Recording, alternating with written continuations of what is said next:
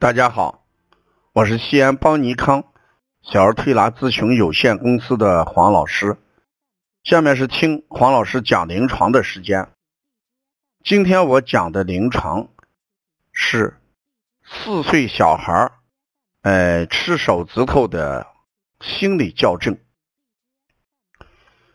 上一周我们接了一个小女孩，哎，四岁，呃，脾气大。每天在家里要哭几个小时，到幼儿园和早教中心去之后呢，呃，跟同学合不来，闹脾气。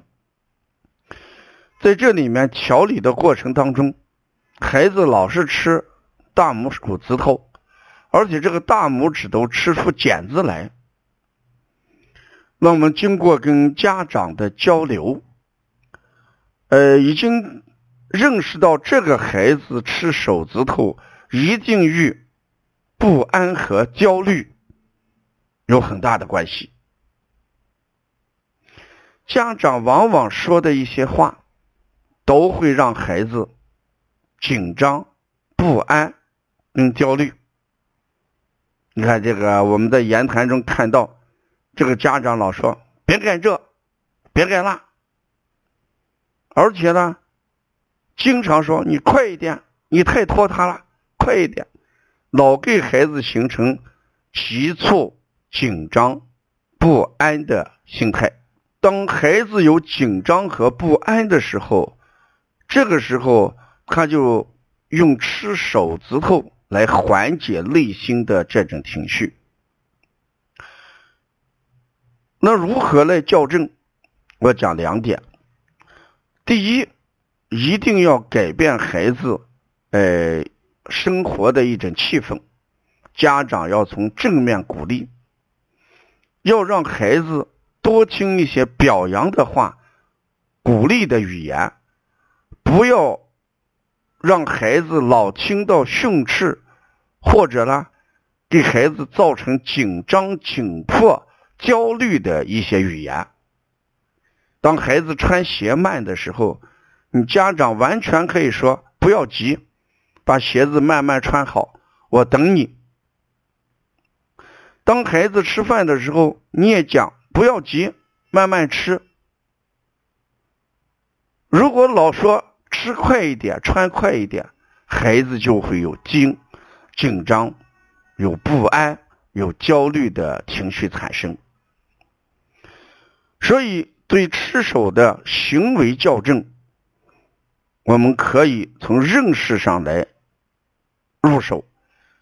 比如说，孩子吃手指头，一定要认识到会生病的。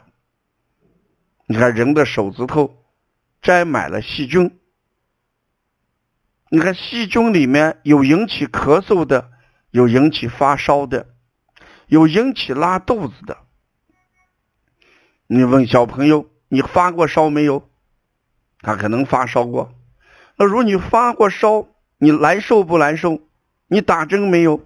啊，孩子一想，发烧难受，打针疼痛。发烧是由于吃手指头得的，哎，他对手指头就有定认识到厌恶，就已经感觉到这不能吃。同时，你问他拉肚子。有没有拉肚子的？有没有呕吐的？有没有咳嗽的？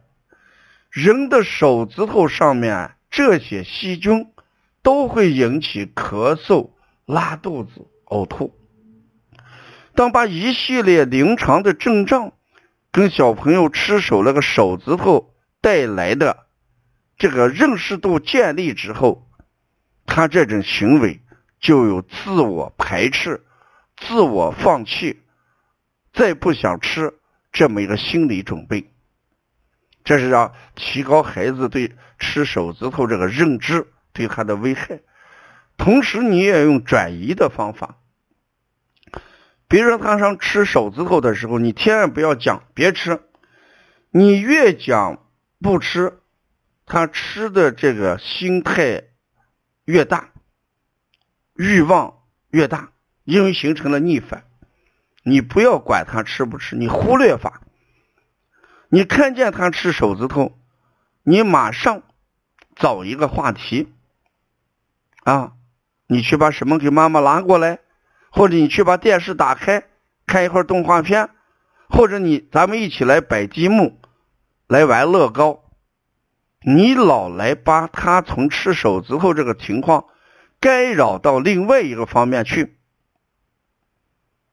一个字都不要提他不吃手指头，越提负性强化的越严重，越不提越转移他的行为，慢慢这种习惯就会怎么样消失掉。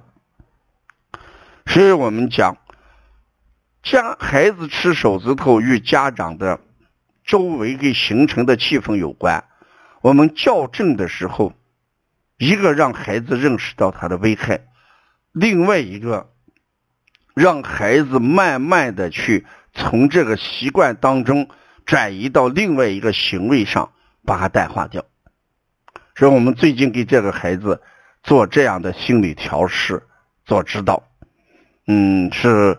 初见成效，所以我们在这里面讲这个案例，告诉家长：如果你的孩子在吃手指头，而且吃的很严重的时候，你怎么样去做？就像我讲的，一个让孩子认知，另外一个转移他的行为。平时用多鼓励，哎，给孩子多肯定，多表扬，少训斥。这样的语言来对待他，这个孩子的孤独感、焦虑感就会怎么样消失，安全感就会提升，吃手指头这种行为就会消退。嗯，所以育儿是一门学问。如果我们妈妈老是一味的去越喊，他吃的越厉害啊。